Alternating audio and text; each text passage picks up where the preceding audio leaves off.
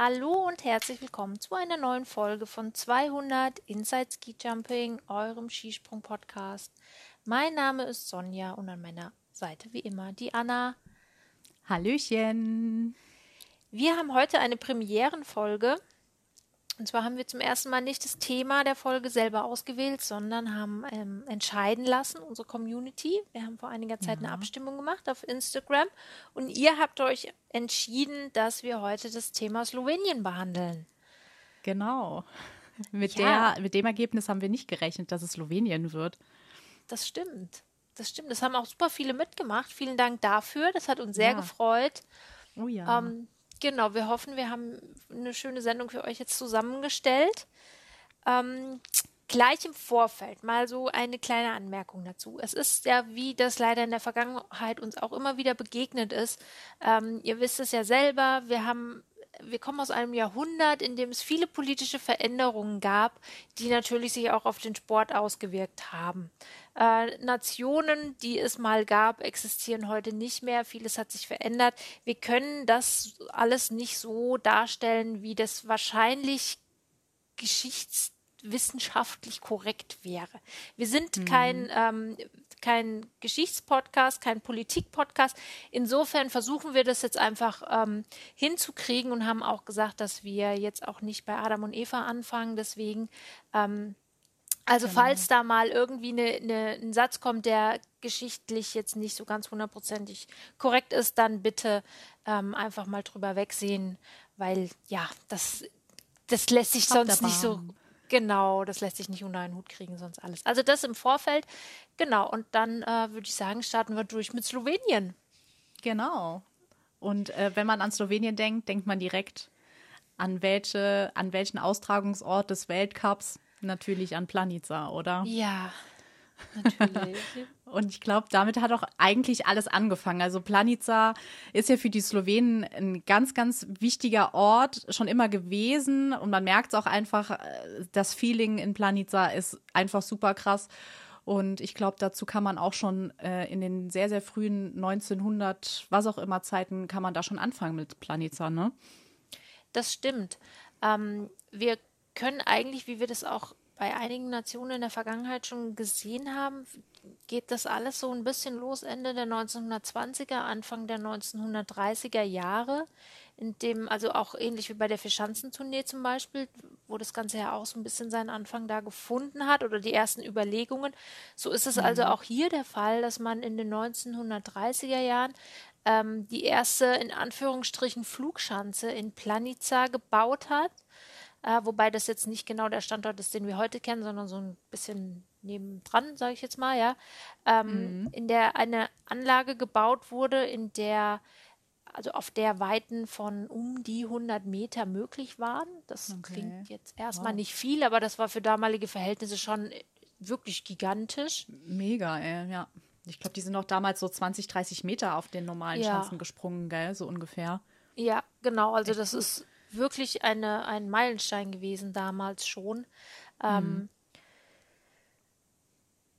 Diese erste Anlage wurde sehr lange besprungen, also man hat die über 30 Jahre benutzt und ähm, hat sie auch immer modernisiert und es immer hat sie mit ausgebaut sozusagen. Es sind auch viele, ähm, ja, wie soll ich sagen, viele Meilensteine der Skifluggeschichte dort ähm, oder in Planica insgesamt auch ähm, haben dort stattgefunden. Zum Beispiel 1936 dann der erste Sprung über 100 Meter. Mhm, cool. Also wenn, wenn wir es aus der Vergangenheit vielleicht mal so umlegen, ne, wir erinnern uns alle noch, der erste Sprung über 250 Meter. Und oh. wow, Re Revolution uh. und so. Ich kann mich noch erinnern an den ersten über 220, glaube ich. Ja, da. das muss ja zwei, 2000, also der deutsche äh, Skiflugrekord 225 oder so war so ungefähr 2005, ja. 2004, 2005. Also muss das ja auch so um die Zeit gewesen sein, wo dann auch über 220 gesprungen werden konnte. Meine Güte. Es, es ist eigentlich, wenn man so überlegt, noch gar nicht lange her. Aber irgendwie. Aber doch wieder. Schon, ne? Ja, ist total krass. Ja. Das war aber, glaube ich, damals nicht im Planet. Ich glaube, das war. Nee. War am Kulm, meine ich. Kulm oder Vikersund oder so. Ich glaube, Planica ist ja erst sehr ja. spät so eine große Schanze letztendlich geworden. Genau. Ähm, man hat, also diese Pla von, also die Letalnica-Schanze in Planica, von der wir heute reden, also das ist die Anlage, die wir heute kennen, die ähm, wurde 1969 gebaut, beziehungsweise dann auch eröffnet. Ähm, und man hat damals, also das hat die vorherige Anlage dann quasi abgelöst. Ähm, bei der, beim Eröffnungswochenende damals ähm, gab es schon fünf Weltrekorde. also Krass es war schon immer darauf ausgelegt, dass das die, ähm, dass das alles eine sehr, sehr große Anlage werden soll. Und man wollte also immer ganz, ganz weit hoch hinaus. Ist ja eigentlich auch gut, ich finde. Mhm. Ähm, die alte Anlage gibt es im Übrigen immer noch und die wird auch immer noch benutzt. Also die wird ah, cool. immer noch für ähm, Continental Cups, FIS Cups und so ein bisschen, ich sag mal in Anführungsstrichen, kleinere Wettkämpfe benutzt.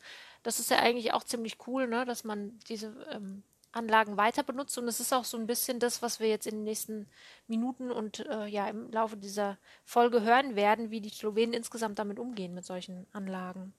Hm, das ist es nämlich. Ja. Also ich glaube, das hat man nicht oft. Viele Anlagen, gerade auch in Deutschland oder so, die, die es früher gab, die sind jetzt gar nicht mehr, die werden jetzt gar nicht mehr benutzt. Also wenn man da hinfährt, dann sieht man zwar vielleicht noch so ein bisschen den den Absprung, also den, den Hang und so weiter, aber wirklich viel erkennen tut man nichts mehr. Und das finde ich halt echt schade. Gerade so, so geschichtliches, so geschichtliche Chancen, dass die dann halt gar nicht mehr benutzt werden, ist echt schade. Ja, oder eben halt komplett abgerissen und eigentlich im Prinzip nochmal neu gebaut werden. Ne? Ähm, ja. Genau, das ist, also die Slowenen machen das ein bisschen anders. Das ist eigentlich, ich finde das ziemlich gut, dass man dort sehr darauf Wert legt, die Anlagen zu erhalten.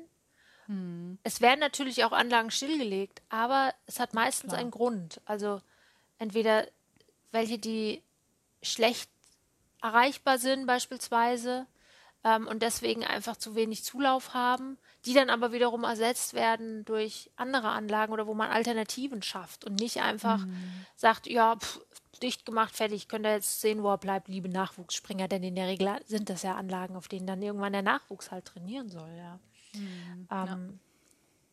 Genau, man hat diese Plan also die, die Anlage in Planica, die jetzige in Anführungsstrichen, ähm, das weiß, glaube ich, jeder, der sich schon länger mit Skisprüngen beschäftigt, die wird ja eigentlich jedes Jahr irgendwie so ein bisschen nochmal umgebaut und mitgebaut und doch nochmal zwei Meter weiter unten rausgegraben, um, um mitzuhalten, ja, und um immer noch ein bisschen was mehr möglich zu machen. Ähm, das äh, ist ja so ein bisschen Tradition bei den, bei den Slowenen, auch wenn sie es nicht immer zugeben. Ähm, Mitte der 80er Jahre hat man die ersten umfangreichen Renovierungsarbeiten ähm, vorgenommen. Und es gibt eine Reihe an, an, ja, wie ich schon gesagt habe, an Meilensteinen der Sportgeschichte, die ähm, auf dieser Anlage gebaut wurden. Zum Beispiel 1994 hat äh, Andreas Goldberger und Toni Nieminen, das ist so ein bisschen unklar, wer der allererste war, ähm, den ersten Sprung über 200 Meter gesprungen. Ja, das ist, war ja natürlich damals schon revolutionär. Richtig ähm, gut. Genau. Gut dass, sie, gut, dass sie das gemacht haben, sonst hätten wir unseren Podcast nicht danach nennen können, nach 200. Ne? Ja, also danke, Marke, danke, äh, Andi Goldberger. Ja, müssen wir ihm vielleicht Oder der andere. Ja, Tonin Nieminen, den haben wir in unserer Finnland-Folge schon angesprochen. Ähm, mhm. Auch einer, der, der, dessen Name so ein bisschen unter den großen Nykin und Ahon untergegangen ist, aber der eben auch mhm. einer der finnischen äh, Athleten war, die immer wieder ja, für sehr viel Furore gesorgt haben. Ähm, Matti Hautamäki ist damals, hat den ersten Sprung über 230 Meter gemacht. Auch wieder ein Finne. Auch also, einer, der unter Jana Ahun sehr ja. zurückstecken musste, aber ja, ja man leider, sieht. Ne? Die Finnen haben einige gute und tolle Springer gehabt. Hatten wir ja auch in unserer Finnland-Folge gehabt. Ja, die könnt ihr euch auch genau. gerne nochmal anhören. Gerade, ja, auf jeden Fall. Gerade was Skifliegen halt auch angeht. Ne? Ja, ja. Also Finnland Fall. und Planica ist so ein, eine Kombi, die immer irgendwie sehr vielversprechend war. ähm, legendär äh, und ich glaube, so ziemlich jeder erinnert sich daran. Und wenn nicht, guckt es euch an. Es gibt dieses Video immer noch überall ähm, zur Verfügung. 2005, Björn ja. einer Rumören. Mit dem, ich glaube, echt legendärsten Sprung oder Flug, den es, glaube ich, wirklich je gab. In Auch der ganze Wettkampf. Der Wettkampf Ja. war halt auch einfach legendär. Das stimmt. Jeder hat sich immer wieder gegenseitig ne, nochmal weiter gestürzt und so weiter. Ja, es gab, So. ich weiß, ich glaube, in einem Durchgang waren es, glaube ich, auch vier, vier oder fünf Weltrekorde. Ja. So im Minutentakt wurden die abgespult und dann am Ende mit ähm, Björn Einer Möhren 239. Tatsächlich Janne auch und dann nachher nochmal 240, aber nicht, nicht gestanden, hat sich ordentlich den Genau. Kopf aufgeschlagen. Ähm, dieser Weltrekord 239 Meter von Björn Einer Möhren, der ist heute natürlich längst überholt. Aber ich Mhm. finde trotzdem, der ist für immer und ewig der Weltrekord der Herzen in meinen Ja. Augen. der hat ja dann Sowieso. auch ähm, sechs Jahre gehalten. Also bis 2011 hat dieser Rekord gehalten. Das ist viel. Das ist echt viel. Ja. Ja. Mega gut. Ja, und deswegen ist Planica halt auch, als, als Skif- Skisprung-Fan ist Planica einfach allein schon, man freut sich, auch wenn dann die Saison zu Ende ist, man freut sich auf Planica. Man freut sich Ja. auf das Lied, das ihr, das ihr jetzt natürlich nicht von uns hören werdet, aber das legendäre Planica-Lied ähm, kennt man auch. Also es ist irgendwie prestigeträchtig und gehört genauso dazu wie die Vierschanzentournee oder sonst irgendwas. Wenn es am Ende kein Planica geben würde, ich glaube, da wird einfach was fehlen. Ja, wir haben es ja erlebt, ähm, nicht in der letzten, sondern in der vorletzten Saison wegen Corona muss ja, Corona. muss ja abgesagt werden. Es gab, wäre ja eigentlich noch die Weltmeisterschaft, hätte ja noch angestanden. Ähm, und dann war ja nach, was war denn das, Trondheim oder Lillehammer, war ja dann plötzlich Schluss einfach. Ja. die ganze Saison Schluss, also Raw Air, Ende und Dings, alles kaputt. Und du sagst so da und dachtest, hä, Moment mal, da fehlt doch noch was. Da Klar, kommt doch wohl. Ja, also total. Ähm, und es ist ja auch meistens morgens.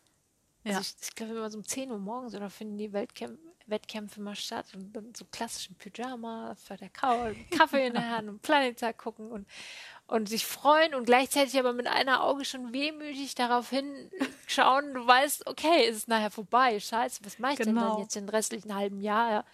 Immer die große Frage, die sich mir jedes Jahr stellt, was machen denn normale Leute eigentlich am Wochenende? Also das Leben hat irgendwie keinen Sinn mehr, wenn man Nee. am Wochenende kein Skispringen mehr gucken kann. Aber ähm, ich habe jetzt letztes Mal gelesen, in weniger als 100 Tagen, auch wenn es sich viel anhört, aber in weniger als 100 Tagen geht es wieder los mit dem Skispringen. Yes. Dann hat unser Leben wieder Der einen Sinn. Und das Super. Geile war ja auch letzte Saison, dass es dann halt zweimal Planica gab. Einmal im Dezember wurde Ja. die Skiflug-WM nachgeholt und dann ähm, das Ende dann nochmal in Planica. Ähm, das war halt echt cool. Das war so ein bisschen, klar gab es ja davor schon Whistler und so weiter. Also man hat ja schon einige äh, Wettkämpfe gehabt in der Saison. Aber es hat so ein bisschen, sage ich jetzt mal, mit Planica angefangen und hat mit Planica aufgehört, wenn man das jetzt mal so ein bisschen. Ja, das stimmt.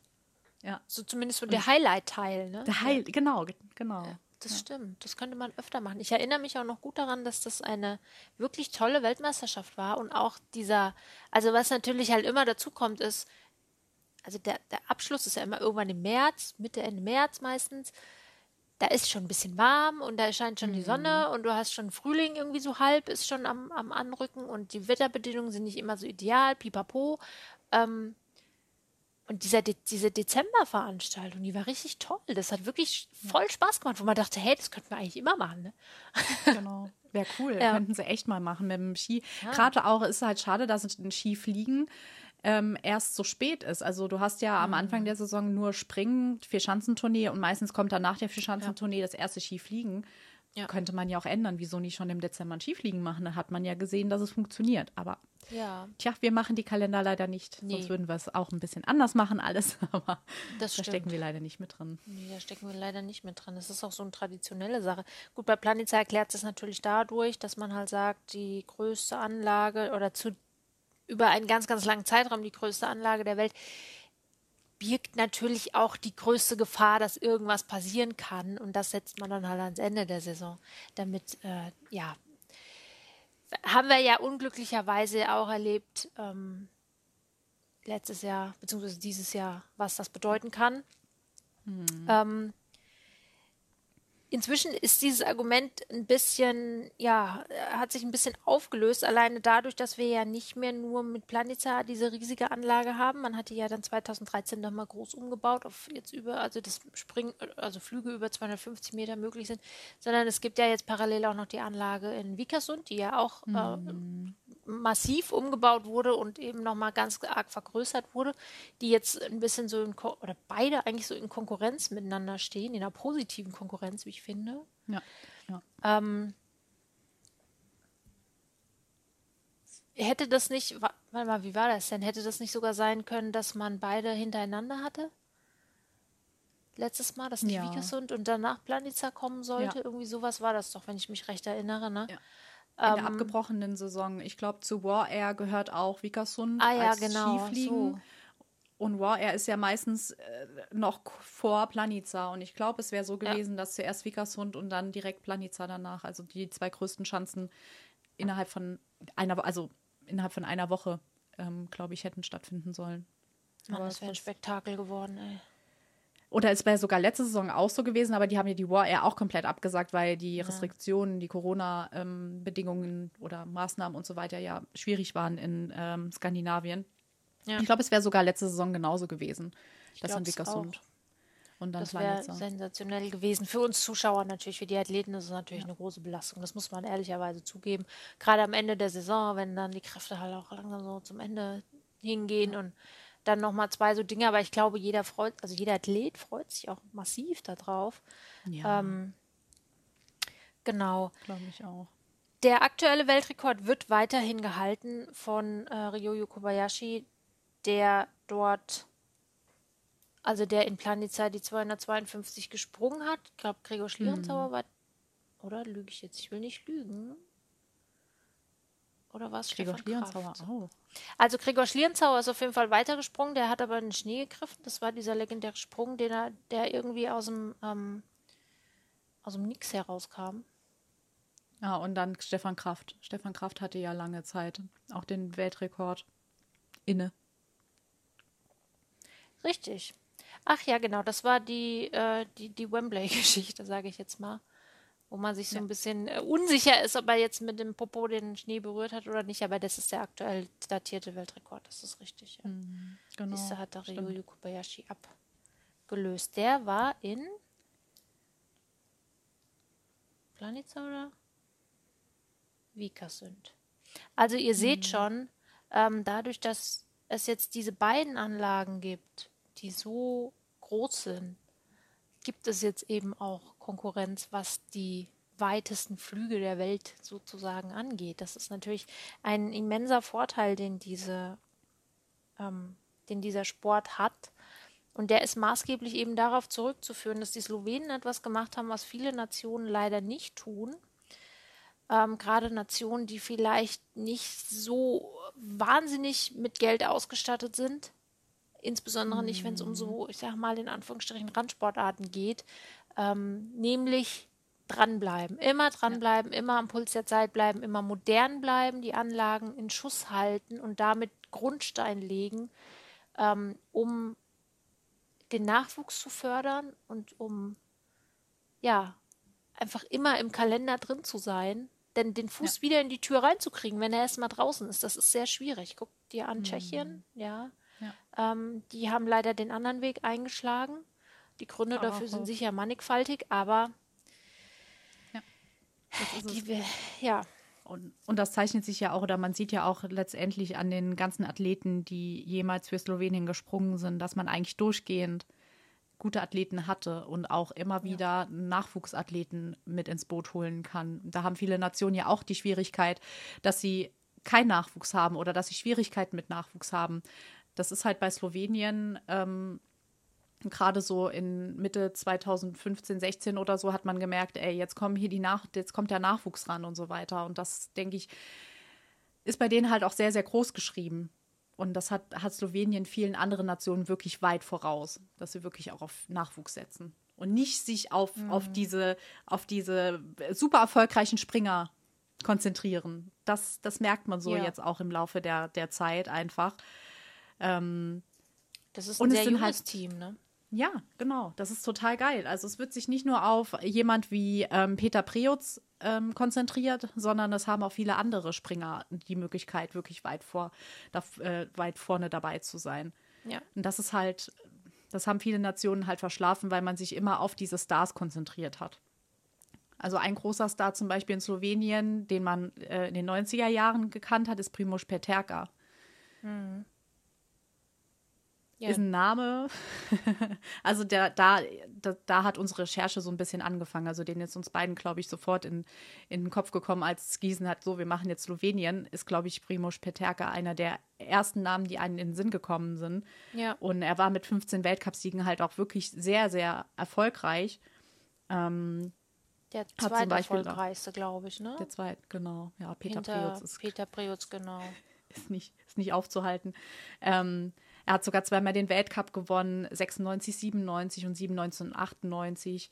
Ähm, hat ganz oft Top Ten Plätze, war immer, hat immer Slowenien super gut vertreten, hatte dann zwar auch mal ein, ein kleines Formtief gehabt, aber er war immer irgendwie, irgendwie da. Und an, dann kam halt auch zu der Zeit der Nachwuchs, zum Beispiel Rok Benkovic oder Jan der Damjan, waren ja damals noch, sage ich jetzt mal, Anfang der 2000er, noch ziemlich jung.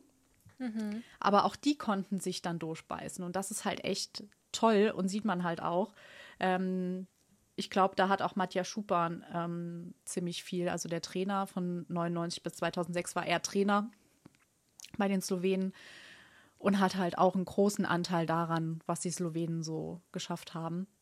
Ähm, allein schon, und da sind wir wieder in den 2005ern angekommen, äh, 2005 bei der äh, Skiflug, nee, bei der nordischen Ski-WM in Oberstdorf hat Rok Benkovic einfach äh, auf der Normalschanze Gold geholt, ist Weltmeister geworden.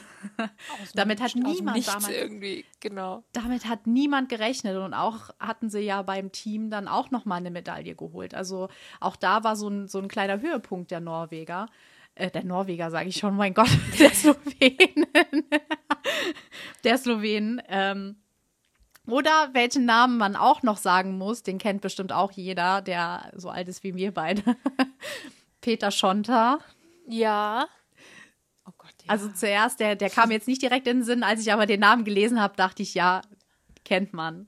Mhm, auf jeden Fall. Und der war, der war zum Beispiel auch 2003, 2004 sehr erfolgreich. Ähm, Platz 3 bei der Vierschanzentournee, sehr viele ähm, Top-10-Platzierungen auch im, Welt, im Gesamtweltcup nachher. Und ähm, ja, das war schon alles, die Anfangs, also die Anfang der 2000er waren schon ähm, wirklich erfolgreich für die für die Slowenen. Dann wurde der Trainer gewechselt, dann kam Vasja Bajc, äh, Saison 2006, 2007 und da gab es aber intern so viele Streitigkeiten, dass er auch nur die für die Saison da war. Ähm, und danach kam der ähm, Finne Ari Pekka Nikola, auch nur für eine Saison. Also ich glaube, da war so ein bisschen so Streitigkeiten irgendwie, keine Ahnung. Umbruch ein Umbruch ja, so, und so weiter. So eine Unruhe, das, das, haben wir ja auch gesehen bei den, bei den Finnen, die zu so einer Zeit, wo es einfach nicht so rund lief, ähm, mhm. öfter mal der Trainer gewechselt wurde, sage ich jetzt mal, ja. Ähm, ja. Bis dann wieder irgendwann Substanz und auch so eine, so eine ja, Beständigkeit reinkam. Ja. Und ich glaube, das war den, ähm, den Slowenen dann halt auch wirklich wichtig, weil die dann nämlich ähm, nach den beiden Trainern wieder Matja Schupan als Trainer zurückgeholt haben, ähm, weil sie einfach gemerkt haben, dass er halt wirklich sehr, sehr erfolgreich war in dem, was er gemacht hat. Und äh, da war dann zum Beispiel jemand wie Robert Kranjetz ganz, ganz groß zwischen 2008 und 2011. Der Skiflieger schlechthin, der eigentlich ja. alle Skifliegen gewonnen hat. Beim Skispringen war es nicht so gut, aber beim Skifliegen hat der immer abgeräumt. Der hatte ja so ein ja. krasses V. Der, das war ja waghalsig manchmal, aber es hat funktioniert. Auch ein richtig das, cooler das Skispringer gewesen. Der wusstest auch immer, egal wie es läuft und auch unter ferner Liefen irgendwie, aber sobald auf Flugschanze geht, Robert kann jetzt immer auf dem Zettel haben, immer ganz vorne mit dabei haben. Ist auch einfach so. Ist ja. so. Ja. Ähm, das, das ist eigentlich wirklich faszinierend, dass es wirklich Leute gibt, äh, haben wir ja auch bei anderen Athleten schon gesehen, die die jetzt nicht die begnadetsten Skispringer sind, aber sobald du beim Skifliegen bist, zünden die ja. eine Rakete nach der anderen ab. Ähm, ja. Ja, und da hatten natürlich die Slowenen halt auch so ein bisschen Vorteile, weil sie eben ja, weiß ich nicht, weil es in denen einfach im Blut liegt oder so, dass sie ja. einfach äh, Skiflieger sind, ne? Total. Wobei man, wobei man ja noch nicht mal sagen kann, das muss man ja immer dazu sagen, dass ähm, an und für sich haben sie ja tatsächlich nicht jetzt einen Vorteil. Das ist auch bei den Österreichern, mhm. bei den Norwegern, bei den Deutschen und so weiter so. Du darfst ja nicht auf dieser Flugschanze trainieren. Du kannst ja nicht sagen, ach ja, ich mache jetzt mal Training auf Flugschanze, sondern alle Athleten haben die egal woher die kommen, die gleiche Zeit auf Flugschanzen zu verbringen. Weil mhm. die werden nicht im Vorfeld irgendwie präpariert. Insofern haben auch die Slowenen an für sich keinen Vorteil daraus, aber irgendwie funktioniert es ja dann doch immer, ne? Ja.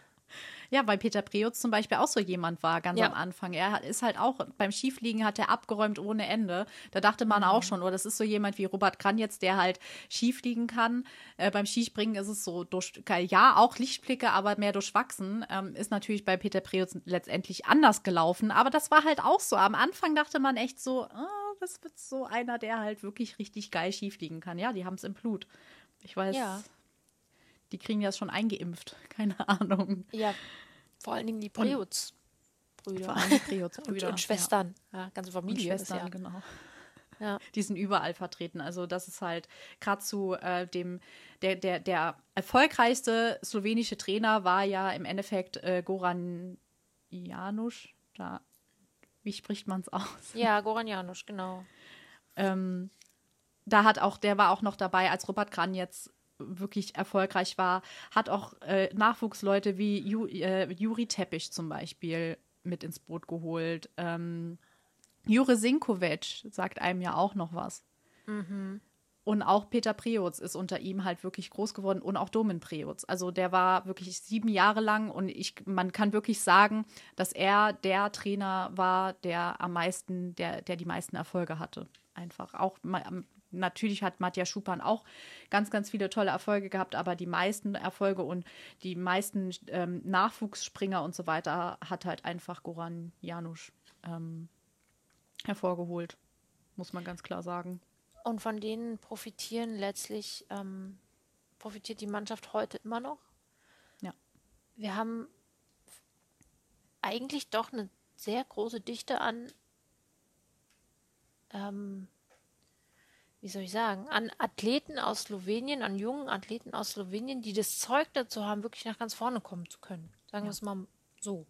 Ja. Ähm, Peter Preutz, das ist klar. Mhm.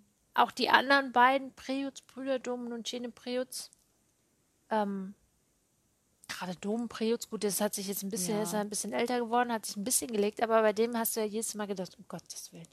Der, also so radikal zu fliegen ja. und so einen radikalen Flugstil zu haben, dass du wirklich denkst, es fehlt ein Hauch und du fliegst einfach auf die Schnauze, Junge, ja. ja.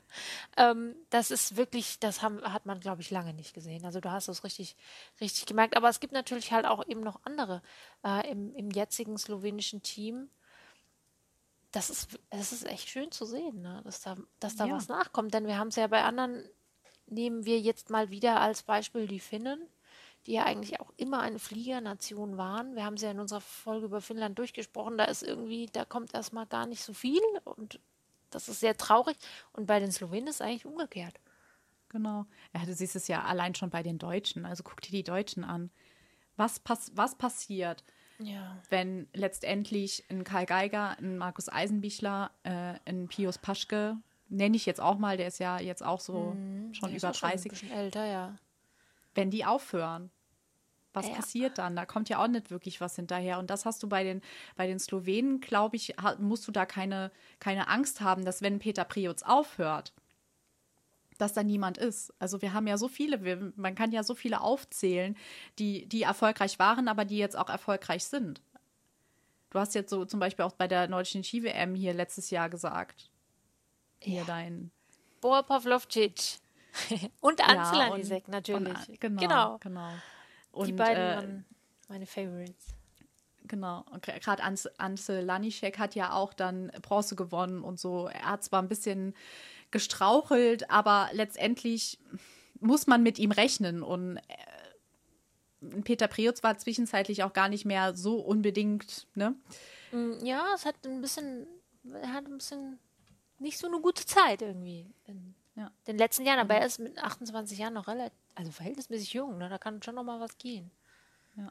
Aber man musste sich halt keine Gedanken machen, dass wenn der Favorit halt nicht gut ist, dass keiner hinterherkommt. Und das ist halt, ja. darauf können die Slowenen wirklich sehr, sehr viel bauen. Ähm, leider ist Goran Janusz dann ähm, irgendwann 2017, 18 wurde er leider nach der wirklich enttäuschenden Olympiasaison gekündigt.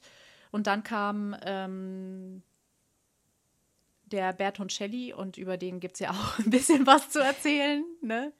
Wer, ja. Es ist ja noch gar nicht so lange her.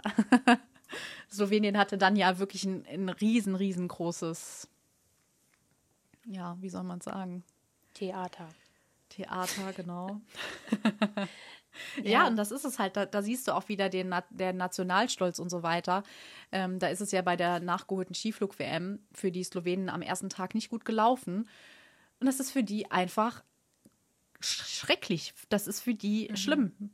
Und das hat sich dann halt auch ein bisschen ähm, bemerkbar gemacht. Also ähm, Timmy Sides, ein wirklich sehr, sehr auch sehr, sehr talentierter Springer in der letzten Jahre, hat sich dann bei Social Media ein bisschen ausgelassen über den ähm, Trainer.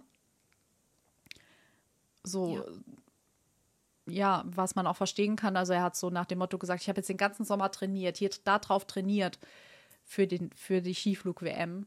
Und dann mache ich nur ne? die Heim-WM. Und ja. ich bringe dann nur auf den 17. Platz oder so, nach den, nee, 27. Timmy Seitz ist 27. geworden nach den ersten zwei Durchgängen.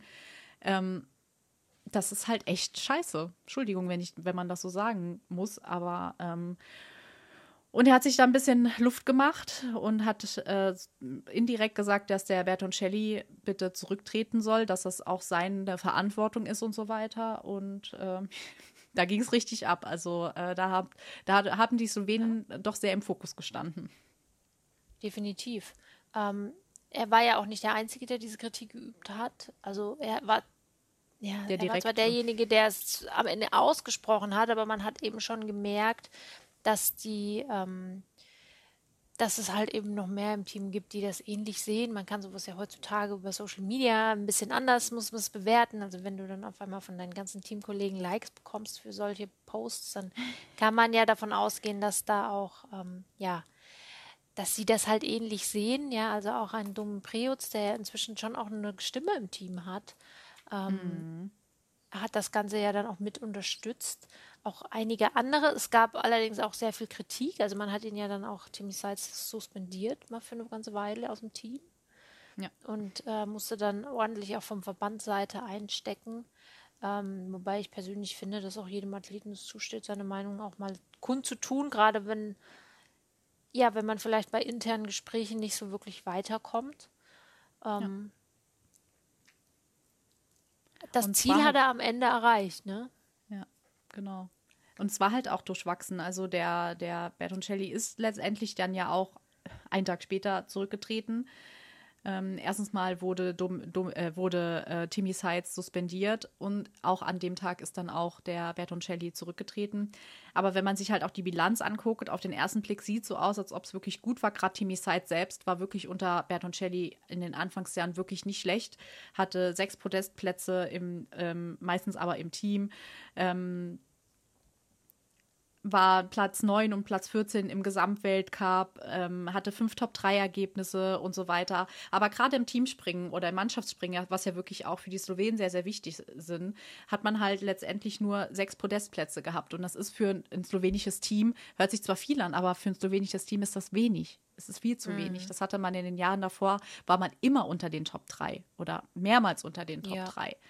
Und ähm, das war halt wirklich letztendlich durchwachsen und dann auch ein Grund dafür, dass der Bertoncelli unter anderem dann halt seinen Platz räumen musste und ähm, übernommen hat dann der Robert Rigotta.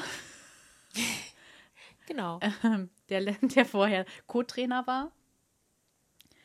Und man musste gucken, dass der Peter Preutz wieder ins Team kommt. Man hatte ja nur vier Springer beim Skifliegen, bei der Skiflug-WM muss man ja am Anfang vier Springer aussuchen. Mhm. Die fünften und sechsten Springer fallen raus. Bedeutet aber bei der Corona, bei, während Corona, dass sie halt auch aus dieser Bubble rausgeflogen sind, sag ich mal so. Die sind dann als Vorspringer noch da gewesen, aber sie sind aus dieser kleinen Bubble sind sie raus. Und das musste dann nochmal geschaut werden, dass Peter Priots wieder zurückkommt ins Team, weil der wurde nicht ins Team ähm, einberufen, damit die wieder ein Team zusammen haben für den äh, Teamwettbewerb. Ja, da hängt einiges mit hinten dran, ne? Hat man so gar nicht auf dem Schirm, wenn man das so von außen nur betrachtet. Ja, und gerade zu Corona-Zeiten halt, das wäre vorher ja kein Problem gewesen, aber während Corona ja. ist das halt eine ziemlich schlechte Situation, wenn du nicht mehr in dieser Bubble dann halt drin bist, ne? Ja. Am Ende sind sie Vierter geworden. Ja. Im Team. Bei einer Skiflug bei der Heimskiflug-WM. Ja. Ich meine, die anderen sind auch, also, ja.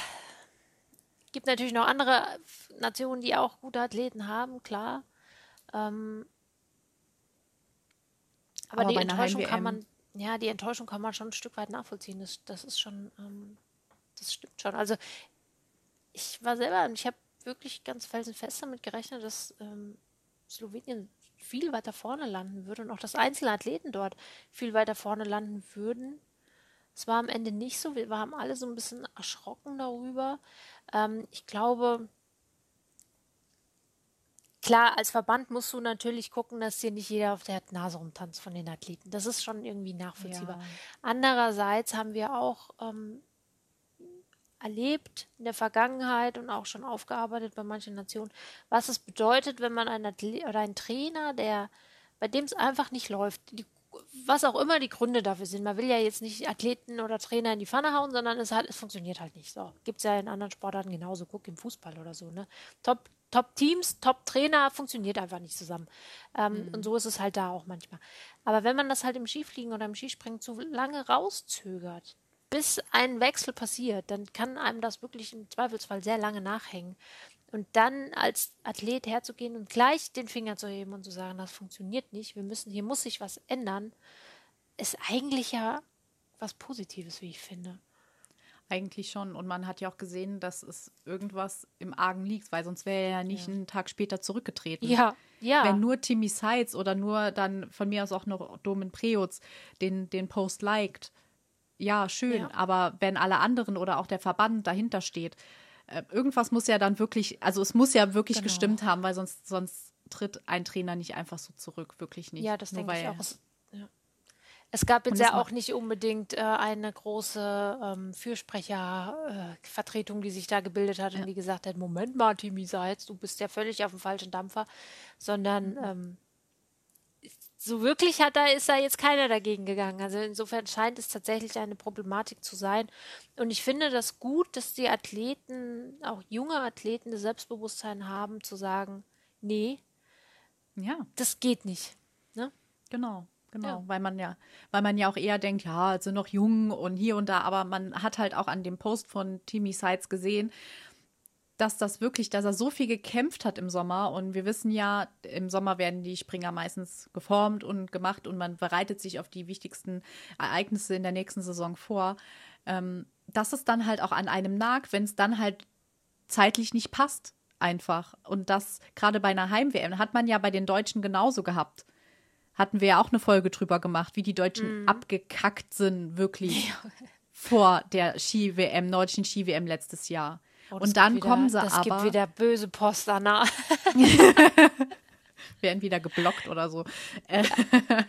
ähm, und dann kommen sie zurück und wir waren ja auch wirklich glücklich. Gerade ich als Karl Geiger-Fan war sehr glücklich, dass Karl so gut zurückgekommen ist auf seiner ja. Heimschanze und so weiter.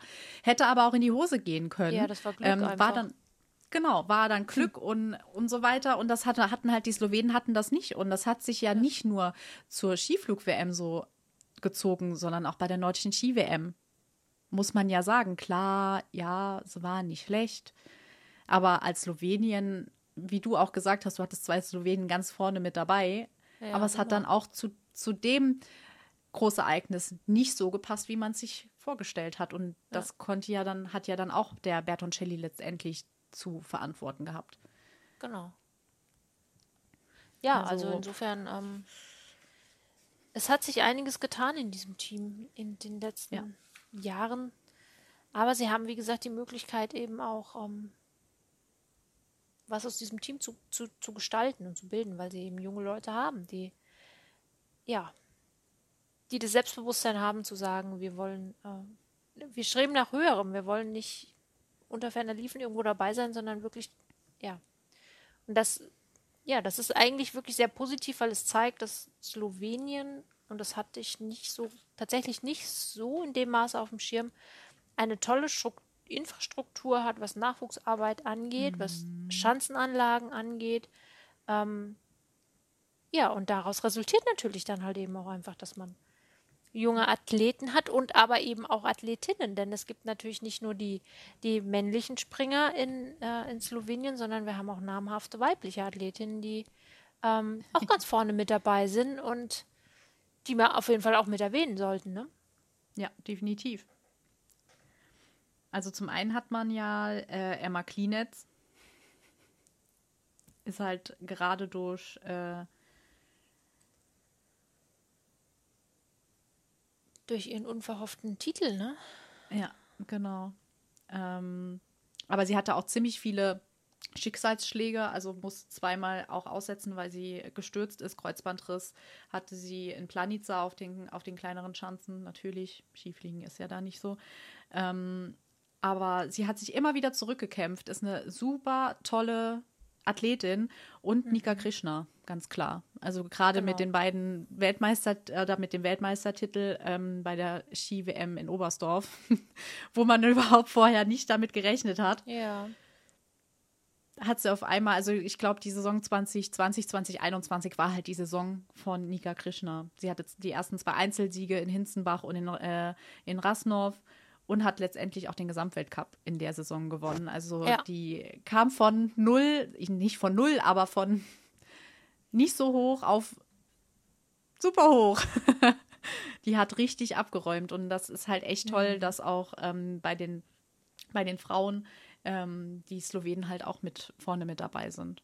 Und dann hat man halt noch die, die Preuts-Schwester, die da mit dabei ist. Also man hat auch ein sehr, sehr großes Team bei den Damen und äh, auch wirklich ein, ein, Trainer, der halt auch beständig dabei ist. Also Soran zu, äh, zu Pancic macht das seit 2018. Da sieht man halt auch die Beständigkeit einfach. Und ich glaube, das macht halt wirklich viel, viel aus, wenn man wirklich ein beständiges Trainerteam halt auch dabei hat. Das stimmt. Das stimmt. Und das ist, also es ist schon wirklich mein Gesamtweltcup-Siegerin ähm, und wenn auch überraschend, aber trotzdem ja Weltmeisterin mit Emma Klinetz auf der Normalschanze. Ähm, das ist nicht schlecht, ne? Da, da, da können die Männer sich umgucken. Also wenn wir das, ähm, wenn wir das in der männlichen Version hätten, sage ich jetzt mal, im, im Weltcup, mhm. dann würden wir definitiv davon sprechen, dass die Slowenen den Weltcup dominiert haben. Also bei den Frauen ist das so. Und sie haben ja mit Urja Bukatai, Spelja Rogelt auch ähm, noch andere Athletinnen, die das genauso machen können. Und das ist ein sehr junges Team insgesamt. Also wie eigentlich fast alle Frauenteams, wenn man mal ehrlich ist, die ja. sind ja alle irgendwie sehr jung. Ähm, also auch dort profitiert man davon, dass es sehr gute Nachwuchsarbeit gibt ähm, ja. in großen Zentren. Also es gibt in Slowenien durchaus auch gar nicht mal so wenige Anlagen, aber es zentriert sich natürlich alles auch, aber das ist, glaube ich, in jeder Nation so auf, auf äh, ein paar große Zentren wo das Ganze, ähm, wo die meisten Athleten dann herkommen und ja. Mhm. Also Mega krass. Das bleibt auf jeden Fall spannend. Diese Nation wird uns in den nächsten Jahren hoffentlich noch sehr viel Freude bereiten, denke ich mal, sowohl bei den Männern als auch bei den Frauen. Ähm, genau. Und es ist auf jeden Fall wert, noch weiter verfolgt zu werden, denn es müsste eigentlich nur noch mal einer kommen, wie, wie es mit Peter Preutz der Fall war. Und dann haben wir auch diese slowenische Dominanz wieder im Herrenweltcup. Und vielleicht, Fall. also die Wahrscheinlichkeit, dass es einer ist, der auch Preutz mit Nachnamen hat, das heißt, ist relativ hoch. Ne? Also es gab ja. ja auch schon die, die, ähm, die Situation, dass alle drei Preutz-Brüder in der Mannschaft waren bei Teamwettkämpfen und noch irgendjemand anders und du hast so quasi die Familie Preutz gegen den Rest der Welt. ja, ich glaube, das war das nicht sogar bei der, äh, bei der Ski-WM, dass nur die Preutz-Brüder plus äh, Lanischek gesprungen ich sind? weiß es gar nicht, ob es tatsächlich so war. Ich will jetzt gar nicht lügen. Ich bin mir jetzt gerade nicht sicher. Aber irgendwo war es noch bei, einer, bei, einem, bei, einem, bei einem Teamspringen, wo man gedacht hat, ah, guck mal hier, Preutz, Preutz, Preutz, Preutz. nee, Preutz, Preutz, ja. Preutz. Und Lanischek. Ich glaube, das war es bei ist, der es ist halt faszinierend. Also ich würde wirklich gerne mal bei der Familie Preo zu Hause mal Mäuschen spielen. Das muss das Skisprungparadies sein, irgendwie. Ja. Alles, wo du hinguckst, Skispringen, Skispringen, Skispringen. Super. Ja. Durch und durch. Ja. Und wenn du dann auch einen, einen Mixed, einen Mixed Weltcup hast, kann es auch sein, dass du dann drei Preos hast, obwohl nur zwei, ähm, zwei Männer, zwei Frauen, weil dann auch ja, ja. im Frauen-Skispringen auch noch eine Preutz dabei ist. Das ist halt echt durch und durch eine Skisprungfamilie. Ich guck, ja, du hast recht, das ist tatsächlich so gewesen. Ich habe es gerade mal nachgeguckt. Ähm, beim Teamwettkampf in der Großschanze war Zene Preutz, Peter Preutz, Dom Preutz und Anzelanisek. ja, genau. Mega lustig, ey. Aber eine Sache muss ich korrigieren, was ich vorhin falsch gesagt habe. Nicht Nika Krishna ist Weltmeisterin in, bei der Ski-WM in Oberstdorf geworden, sondern äh, Emma Klinetz, sorry. Ja. Denn schon, denn schon. Ja, ja, ja, genau, stimmt. Ich muss zu meinen Fehlern stehen. Also äh, ja. Emma Klinetz ist Weltmeisterin in Oberstdorf geworden. Ähm, obwohl sie vorher noch nie ein Springen gewonnen hatte, ist sie da Weltmeisterin geworden. Nika Krishna ist, hat Silber mit dem Team geholt und ist Bronze Gewinnerin bei der äh, Skiflug, äh, Skisprung WM nee. geworden. Also genau, so ist es richtig. So korrekt muss, muss ich dann doch sein. Natürlich, das gehört dazu. Ja. Ähm, Rundum. Und wie gesagt, den Gesamtweltcup abgeräumt.